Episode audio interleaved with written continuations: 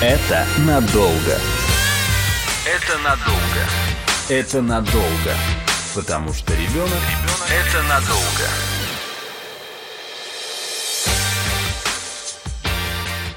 Здравствуйте, с вами подкаст «Это надолго», подкаст о том, как помочь вырасти детям и их родителям. Меня зовут Юлия Мирей, у меня пока нет детей, но разбираясь в каждой теме, я начинаю лучше понимать поведение некоторых взрослых и порой свое. Я Андрей Терешко, папа дошкольницы Насти, четвероклассника Дани и руководитель направления фронтенд разработки в Учи.ру.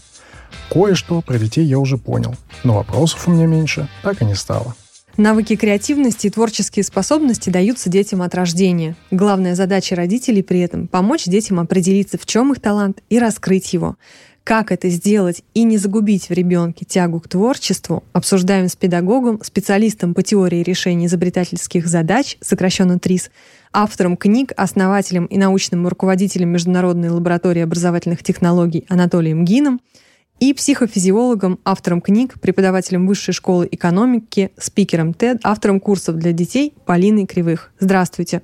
Привет, привет. Здравствуйте. Здравствуйте. Мне вот э, чисто субъективно кажется, что чем люди старше, тем они менее креативны. И опять же, субъективно кажется, что существенную роль в этом играет школа, которая в большинстве случаев предлагает готовые решения и ответы. Анатолий, как вы считаете, прав ли я? И если да, то насколько семья может выправить положение, а если не прав, то как не навредить этой самой креативности? Ну, вы правы. Есть еще исследование Рибо, в психологии так и говорят, кривая Рибо, да, где вот растет-растет креативность детей, потом выходит на некая плата, где-то лет в 12, и потом э, загибается вниз. Но сегодня немножко вроде как позже.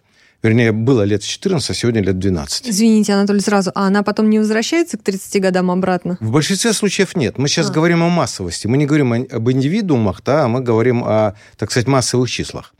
Дело в том, что здесь некая путаница еще и в терминах, и в понимании. Потому что детская креативность она отличается очень сильно от взрослой креативности. Ну, например, там человека, который придумывает новые подводные лодки. Обычно эта креативность связана еще и с тем, что у ребенка нет массы ограничивающих правил, которые потом вводят ему школа. И в этом смысле Андрей совершенно прав. Он может фантазировать как угодно. Но наступает какое-то время, и у него тут красные флажки, здесь красные флажки, здесь красные флажки. Плюс нужно ответил, э, запомнил, запомнил, ответил. И это, конечно, убивает креативность. Но даже если бы всего этого не было, она бы все равно, скорее всего, так сказать, уменьшалась бы. Достаточно в зоопарке посмотреть, знаете, на площадку, где играют маленькие животные. Да, там зайчик с мишкой, мишка с лесой никаких ограничений, все классно, да, все друг с другом дружат. Но вырастает и вступает в силу те, значит, э, инстинктивные или не инстинктивные, ну, неважно, программы, которые биологически заложены. Детство человека предназначено для того, чтобы как можно больше чему-то научиться. И это было уже и 100 тысяч лет назад у наших, так сказать, далеких предков. Да, они должны были быстро, быстро, быстро пройти свое детство, освоить и стать э, полноценным членом племени. Вот. Сегодня это детство, конечно, сильно растянулось. Сегодня ученые любят спорить о том, что детство кончается в 30 лет или там в 22, например. Да? Но креативность профессионала – это креативность, которая уже основана на серьезных знаниях об окружающем мире. Это должно быть огромное количество знаний и определенные привычки мышления. Потому что мышление – это и есть привычки. Вот если у вас есть привычка спрашивать «почему, почему, почему?», да, вы один человек. Если у вас нет такой привычки, вы другой человек. Если вы говорите сейчас «зачем?», а как сделать лучше, прямо на основу, вот как привычку, что бы ни происходило, да, то вы креативный человек. Если такого нету, то вы не креативный человек. Хотя, на самом деле, у каждого есть своя мера креативности. Нет такого, что вот там черненькие, беленькие, мы их в две коробочки разложим. Да? То угу. есть у всех людей, или практически у всех, есть та или иная мера креативности. Угу. И здесь правильно было бы, я прошу прощения, термины ввести. Креативность, почему пользуемся иностранным словом? Да? Ну, потому что на русском языке слова «творческость» нет. Э, ну, литературного слова. Есть, это есть творчество, одно... но есть творческость. Такого слова нет. А креативность – это именно творческость. Предлагаю ввести. Да. Мне нравится Давайте ведем, да. Творческость. Вот. И давайте тогда мы должны, прежде чем что-то обсуждать, задать вопрос, из чего это состоит. Это основные составляющие. Во-первых, для чего креативность? Функцию. Это создание новых полезных вещей. Это решение жизненных задач, ну, ситуаций, в которые человек попадает – и умение приспосабливаться к изменениям и приспосабливать эти изменения под себя чуть что, да?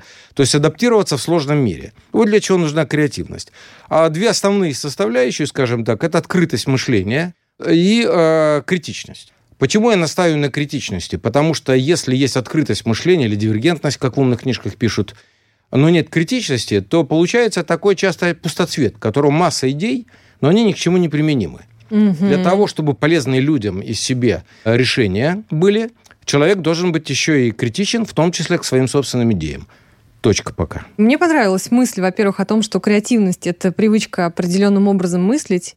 Полина, а как вы считаете, вот эти качества, они развиваются или даются ребенку от рождения? Смотрите, но это фундаментальнейший вопрос вообще всей психологии. Звучит как э, проблема nature-nurture, или переводя с английского гены, природа и воспит... versus воспитание и среда. Вопрос фундаментальнейший, а если кратко, то мы до сих пор ищем на него ответы. На данный момент скорее находимся на позициях, что для каждого конкретного параметра, для каждой конкретной особенности индивида мы должны принимать ну, конкретное решение и конкретно это исследовать. Например, про тот же самый рост мы можем довольно четко сказать, что примерно на 90% или даже скорее на 80% рост определяется генами, ну и на 10-20% средой, питанием, воспитанием и так далее. Если же говорить про какие-то психические особенности, то здесь все в разы сложнее. Есть отдельная наука психогенетика, которая занимается изучением этого. А, соответственно, со своих психофизиологических позиций могу сказать, что если мы говорим про открытость, то это на физиологическом уровне способность устанавливать какие-то новые нейронные связи. То есть, в принципе, видеть какие-то связи между разными объектами, которые, может быть, раньше мы бы не усмотрели или другой человек их бы не увидел. А с точки зрения критичности, здесь, конечно, большую роль играет префронтальная кора. Эта часть наших лобных долей находится прямо вот под лбом, близко-близко а к лбу. И префронтальная кора отвечает за контроль нашего поведения. И, конечно, играет довольно важную роль в критичности и вообще в таком анализе ситуации. И если возвращаться к тезису, когда же заканчивается детство, то вот с точки зрения созревания префронтальной коры у нас все отодвигался и отодвигался срок. Когда же, когда же она дозревает окончательно?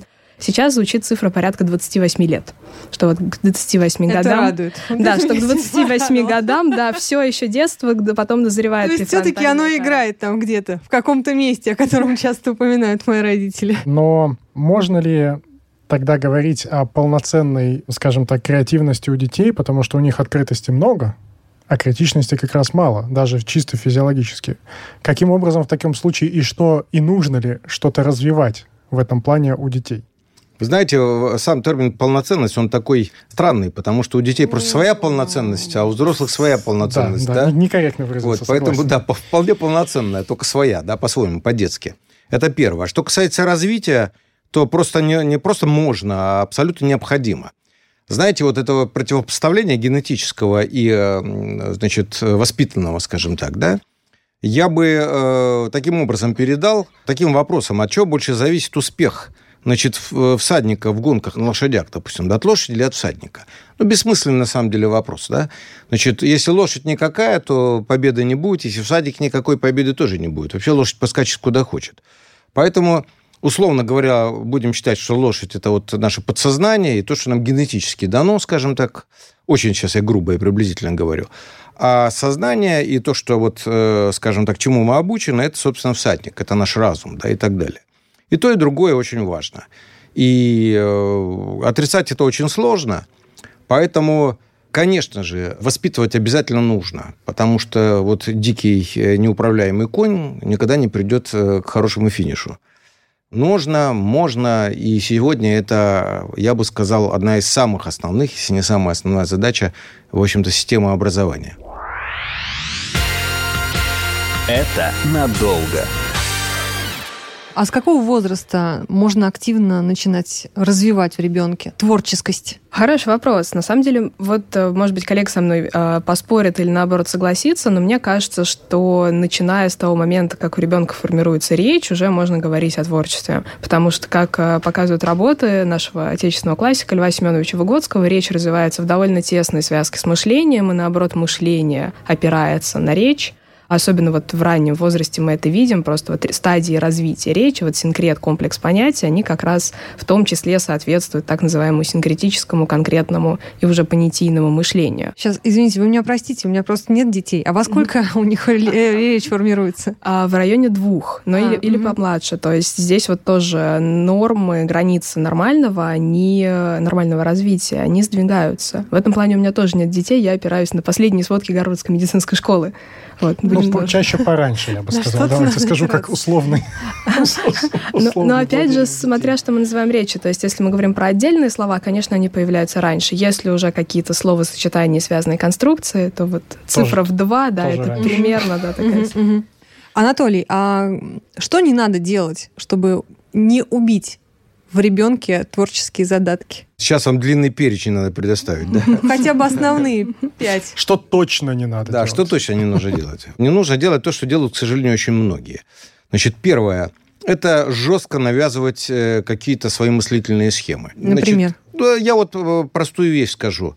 Значит, это делают постоянно. Вот я, сцена такая, я гуляю по парку, гуляет, э, судя по всему, дедушка с внуком. Они бросают голубям, значит, крошки, голуби клюют. Внук говорит, а почему в прошлый раз, а сейчас они прилетели, а в прошлый раз они не прилетели?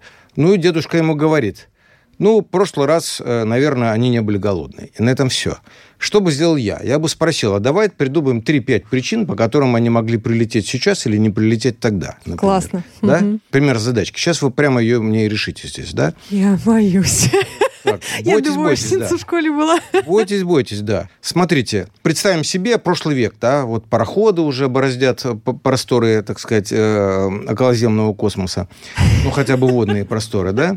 Значит, и вот э, мультимиллионер, очень богатый человек в Америке, у него причуда, он собирает грунты от, отовсюду, да, и вот он снаряжает экспедицию для того, чтобы взять грунт, землю настоящую, как бы, да, из Антарктиды. Вот скажите, с какими трудностями столкнутся люди, которые вот в этой экспедиции? Ну, Поехали. Ну, во-первых, им нужно разрешение, чтобы войти он в Антарктиду. Он мультимиллионер, это он все, так сказать, оформил, да. А, ну, по крайней мере, а, погодные условия наверняка. Так, хорошо, погодные условия трудные. Раз, еще. Дикие животные. Дикие животные в Антарктиде пингвины. назовите. А, дикие пингвины, которые просто нападают Моржи. на людей со страшной силой. Котики. Моржей да. там нету, я вам открою секрет Котики большой, там да. есть какие тут. Есть, хорошо, котики. То есть вот, вот котики, которых мы все любим, набросятся и загрызут их. Так, еще какие версии? Могут, если не в тот период попасть. Ну, мне кажется, что там чисто, чисто такие, так сказать, физические ограничения. Опять же, грунт простите, нужно как-то выкопать, до него да. нужно добраться. Да. А Он а почему, будет а в чем замерзший. Взял, взял лопату там и добрался. В чем трудность? За, выкопать замерзший грунт? Да. Чисто физическая сложность, он замерзший. Хорошо, ну костер развели нужно на этом месте. Костер разводили когда-нибудь, Андрей? Ой, ну, разве... и там разведете, да. Ну, смотрите, там же, я смотрел, как достают э, керны, керны грунта, да. да. Это капец сложная инженерная задача, на самом да, деле. Да, да, да. Ну, их, э, в общем-то, километровые керны это берут. А, вот. а ему просто надо кусочек Грунт. земли. Да, да. А, а вообще мы обговариваем, что ему нужен корабль, например. Не, не, ну, это судно. он снарядил всю экспедицию, корабль, а, пароход, все, все снарядил, все а... оформил, все сделал. Мы говорим о трудностях уже там, да, на земле. Экспеди... Да, да. Вот они приплыли, какие трудности. Напоминаю, на них могут напасть бешеные пингвины, ну, морские леопарды вы немножко не так сказали, но на самом деле самый там такой крутой хищник, ну, это морской леопард, ну, либо акула.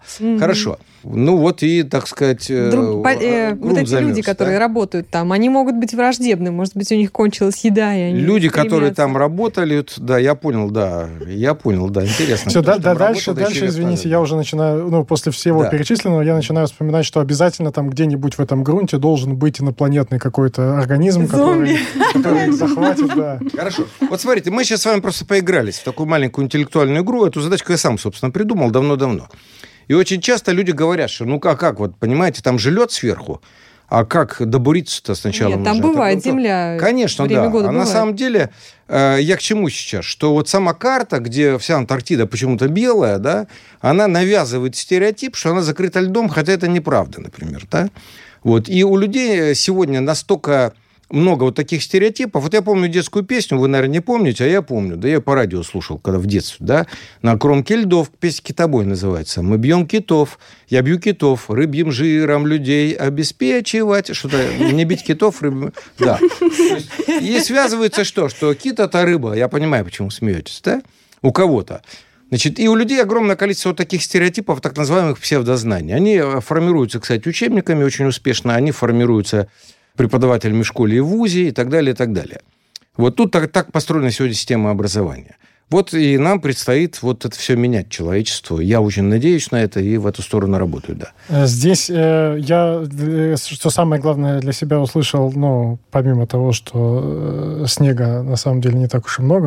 Его много, очень много. По временам смысле, года Есть там. места, где его, э, где это есть не, открытый не самая грунт. главная проблема, Да. скажем так, да. Но на самом деле, мне кажется, самое главное это как раз ответ на мой первый вопрос, что семье, чтобы, скажем, всему этому противостоять, как раз нужно не давать готовых ответов, Да, а э, поощрять, так сказать, открытое мышление у детей. совершенно верно, конечно, да. И тут вопрос как раз к Полине по поводу того, чем еще может помешать семья. Ну, например, теле- ну, у нас телевизора нет, но компьютерные игры. И вот это вот все, оно насколько мешает э, креативности? Но я бы сначала чуть завершила предыдущую тему. Мне кажется, что есть еще такой парадоксальный момент, что взрослым надо иногда поощрять у ребенка банальности. Вот в чем парадокс? Дети сами выстраивают какие-то логические цепочки и открывают какие-то новые тезисы. Поэтому иногда те мысли, те умозаключения, которые нам с высоты условно скольки- скольки-то лет кажутся банальными и очевидными для ребенка, это вот он сам придумал, сам дошел. И это поэтому временами нужно поощрять. И наоборот, не обесценивать ой, да ладно, банально, банально, следующую мысль, пожалуйста. Да, тут я себя прям слышу, к сожалению, да, бывает. Вот. А по поводу телевизора и компьютера здесь тоже есть очень конкретная а, история, связанная с головным мозгом. Если мы посмотрим, в принципе, на связи между нейронами, то они покрыты специальным белком, который называется миелин. Вот как провод покрыт специальной изоляцией, чтобы сигнал лучше проводился. И есть довольно пугающие, как мне кажется, данные, что если ребенок больше определенного количества часов, там цифра порядка двух-трех часов в день, проводит перед экраном, причем вот Любым. именно, да, именно такая формулировка, то есть это экран телевизора, экран компьютера, смартфона, планшета, экран, то у него замедляется процесс миелинизации нервного волокна. То есть нервы, нервные клетки образуют новые связи между собой, но эти связи менее устойчивые, потому что если мы хотим, чтобы связь сохранилась, нужно ее обмотать условной изоляцией. Есть специальные швановские клетки, которые как раз этот миелин производят и все обматывают. А если ребенок слишком много времени проводит, глядя в любой экран, то в данном случае миелинизация замедляется. А у взрослых, я сейчас думаю. А у взрослых данных пока нет по данной теме. То есть здесь мы говорим именно про детское развитие, потому что ребенок же рождается с практически не миелинизированным мозгом. То есть миелина в мозге новорожденного ребенка, ну, практически нет. Все равно звоночек-то тревожный. Звоночек очень тревожный. Это да, но тут очень важный, ва- я не могу смолчать, как, как человек, связанный с электрикой, это не изоляция, это увеличение сечения. Хорошо. Я постоянно слышу в научной и популярной литературе про то, что это изоляция, но нет же. Ну, потому что по смыслу конкретно миелин изолирует сигнал. Если мы уходим прям совсем а, в физиологию, там есть такие специальные участочки, которые не покрыты миелином, они называются перехваты ранвье. И у нас а, нервный сигнал на самом деле перескакивает от одного перехвата ранвье к другому. Как в игрушке Супер Марио, он прыгает условно с одной платформы на другую. Поэтому мы и говорим, что миелин играет изолирующую функцию, чтобы нервные сигналы от разных отростков не перепрыгивали друг на друга. Интересно, насколько я помню, там еще это связано... э, А, и поэтому это связано с усилением, собственно, сигнала Мгм. от, от и до. Да, Всё. поэтому по смыслу это изоляция. То есть метафора с проводом, согласна, может быть докорректирована, но по смыслу именно миелин играет изолирующую функцию. С Китая нам новости пришли, что там запретили детям играть больше трех часов вообще в э, компьютерные игры в неделю. Видимо, они тоже э, прочитали это исследование. Это надолго. Возвращаясь к делению, из чего состоит креативность, открытое мышление и критичность, да? Какую креативность нужно готовить у наших детей к тому миру, который наступает, да?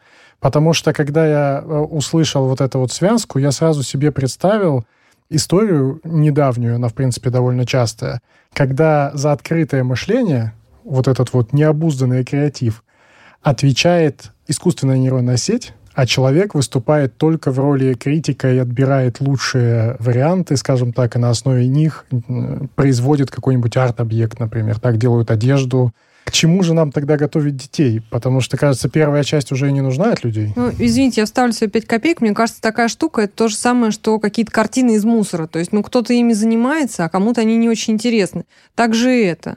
Кому-то прикольно. А там, авторы мостов, которые, собственно, создают нейронная сеть, вот эти вот структуры, которые минимально весят, но при этом максимально устойчивы, с вами бы поспорили. Если говорить э, про искусство, то мы же любим узнавать в произведениях искусства какие-то знакомые мемы по определению Докинза, что это какая-то единица культурной информации.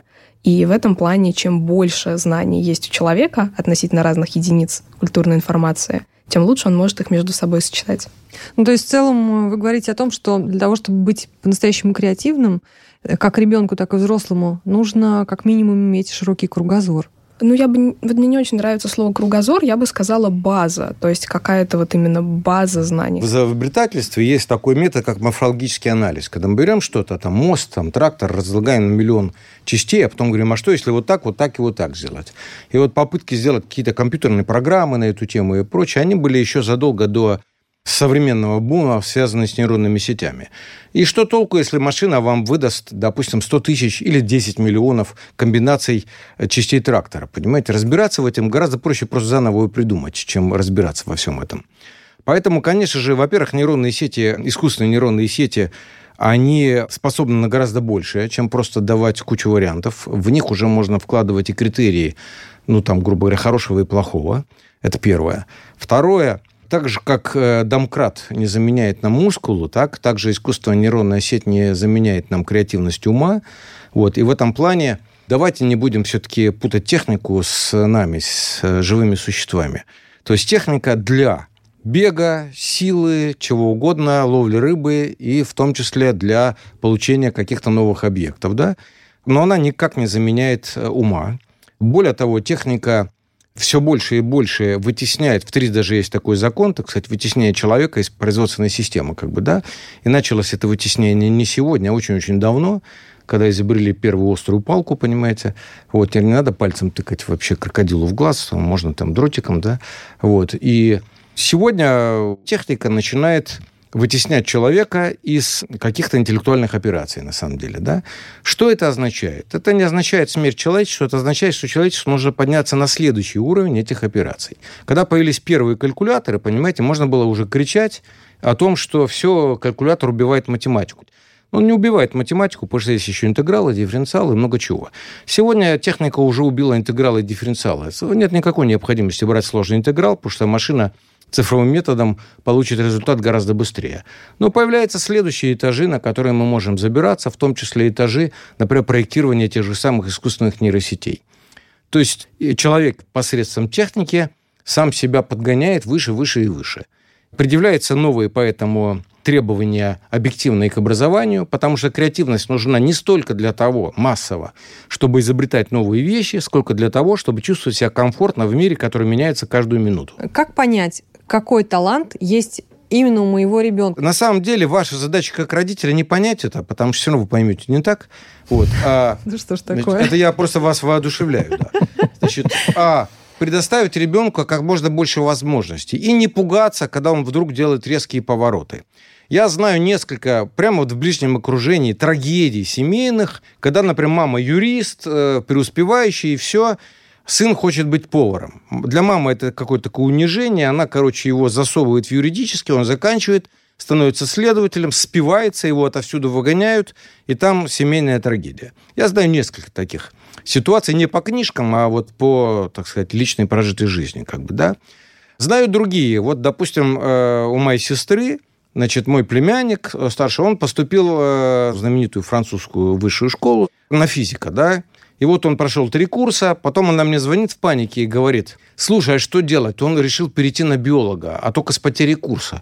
говорю, так отлично, радуйся, в чем проблема? У него будет классная компетенция, общая, вся общая физика, плюс биология, это просто хорошо, это замечательно. Он говорит, да, а то, что он год потеряет. Я говорю, что такое потерять? Человек живет полноценной жизнью, учится. Почему он теряет? Что это за дурацкий стереотип такой? А, ну ладно, хорошо. Ну, сейчас мальчик работает в самом крупном в мире центре, угу. посвященной там информационной биологии и так далее. В общем-то, работал в Кембридже, это был второй в мире такой центр. Сейчас работает под Вашингтоном, в первом в мире таком центре и так далее, да. Поэтому вот эти вот очень многие страхи, так сказать, что мы должны ребенку выбрать его дорогу, они, конечно, те самые благие намерения, которыми дорога в ад устелена. Каким образом нужно преподавать тот или иной предмет, чтобы способствовать развитию креативности? А, вот здесь, понимаете, нужно предмет уже давать не как сумму готовых фактов. В результате у детей, причем очень многих отличников, именно таких хороших отличников, возникает, что уже все до них сделали, на побольше учебника прочесть, и ты тогда будешь блистать. На самом деле все не так.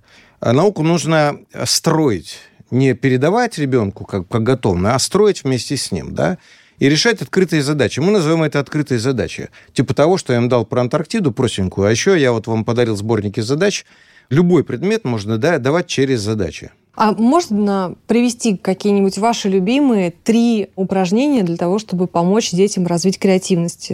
Хотелось бы с Полиной начать, потом с Анатолием продолжить. Вообще креативность, она возможна в ситуации, когда у ребенка минимизирован стресс. Ну, то есть, если ребенок находится в состоянии стресса или какого-то цейтнота, неважно, какой предмет и школьной программы он учит, а как ее преподают, креативность снижается. И в этом плане, наверное, одно как раз из упражнений по развитию креативности — это умение организовывать собственное время. Вот тот самый тайм-менеджмент, который, с одной стороны, mm-hmm. уже всем, может быть, даже немного приелся, потому что все про него говорят. Но Не приелся, интересно. Ну вот действительно, когда любой взрослый, и ребенок а, умеет в организацию собственного времени, у него получается быть более креативным просто потому, что он меньше дергается на разные какие-то вот сиюминутные моменты. Вот а, мы поэтому с Высшей школы экономики сделали на степике курс именно по тайм-менеджменту для старшеклассников. Расскажите э, какие-нибудь общие азы тайм-менеджмента для творческих людей. Ну, мне кажется, здесь не очень правильным выделение именно для творческих людей. То есть азы тайм-менеджмента, они для универсальны, да, для всех. А, и самым главным здесь, э, мне кажется, метод помидорки, который можно применять уже с того момента, когда ребенок может удерживать как-то свое внимание, ну, то есть лет ну, с 10-11, наверное, ну, если смотреть на именно развитие внимания. Смысл метода помидорки в том, что вы включаете себе таймер на 25 минут и ни на что не отвлекаетесь. Занимаетесь вот только одним конкретным делом, сосредотачиваетесь на нем. Сначала звучит как что-то довольно сложное, но постепенно привыкаешь и втягиваешься. Также это можно варьировать, то есть кого-то это 25 минут, кто-то умеет работать по 45 минут, ни на что не отвлекаясь. А подростки, дети могут начинать там хотя бы с 15 минут сфокусированной работы, это все равно довольно продуктивно. Угу. Ну, надо сказать, что обязательно нужно делать потом перерывы по 10-15 да, минут. конечно. И в них желательно, если вы занимаетесь интеллектуальной деятельностью или творческой, разбавить их физическими, возможно, какими-то упражнениями или отдыхом, не зависать в телефонах, а именно потратить его на отдых.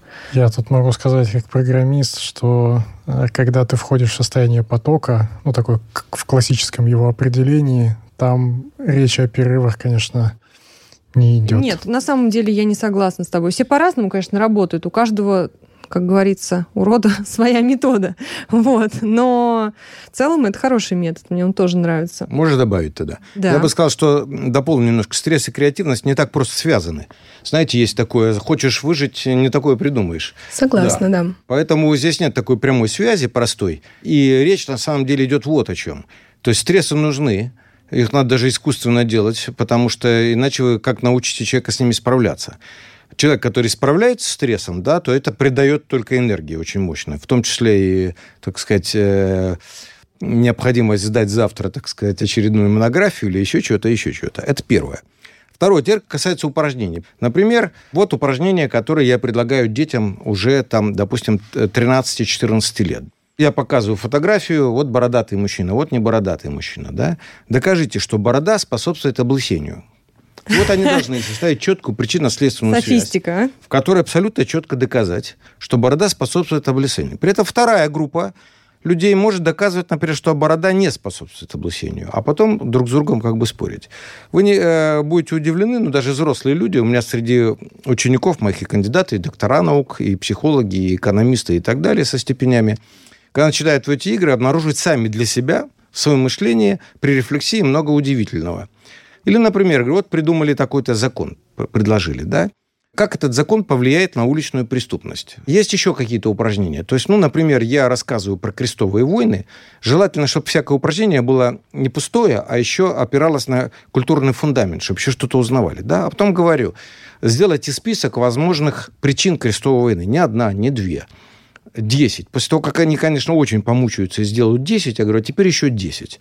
Ну, не факт, что справятся, но на самом деле ценность имеет самое последнее, наибольшую, да, когда уже вот выжато все до капли, когда уже просто, ну, как мне сказала одна слушательница курсов, что говорит, Анатолий Александрович, раньше я знал, что голова болит, а вот после вас я убедился, что и мозг тоже болит. Я что поняла для себя? Что нужно задавать ребенку вопросы, когда он что-то спрашивает у вас, в ответ нужно давать ему список ваших вопросов, и на которые он будет искать ответы сам. Также можно увеличивать степень сложности задач в делах, которые ему нравятся и смотреть за тем, чем увлекается ребенок, и давать ему пробовать новые возможности. Юлия, все так, э, только я должен сказать одну важную вещь, чтобы Скажите. не обманули, не заблудили сейчас наших слушателей. Ни одно правило, в том числе данное, касающееся воспитания детей, не является абсолютным. Согласна. Это точно. Так, ну что я для себя понял? Я для себя понял, что надо чаще определенно переходить по ссылкам под научно-популярными статьями и читать э, подробнее, как работает э, то или, то или иное явление. Что нужно делать, чтобы, скажем так, провоцировать креативность у ребенка? И это не давать ребенку готовых ответов, минимизировать общий стресс, но, возможно, иногда создавать небольшие такие ситуации вызова и не грузить его своими э, готовыми шаблонными решениями. С вами был подкаст «Это надолго». Сегодня мы говорили о навыке креативности и о том, как помочь детям в его развитии. У нас в гостях были педагог, специалист по теории решений изобретательских задач, основатель и научный руководитель Международной лаборатории образовательных технологий, автор книг Анатолий Гин и психофизиолог, автор книг, преподаватель, спикер ТЭД, автор курсов для детей Полина Кривых. Задавайте ваши вопросы, предлагайте темы для обсуждения у нас в Инстаграме. Смотрите нас на YouTube-канале подкасты РИА Новости. Будем и дальше помогать расти детям и их родителям. Это надолго. Слушайте эпизоды подкаста на сайте ria.ru в приложениях Apple Podcasts, CastBox и SoundStream. Комментируйте и делитесь с друзьями.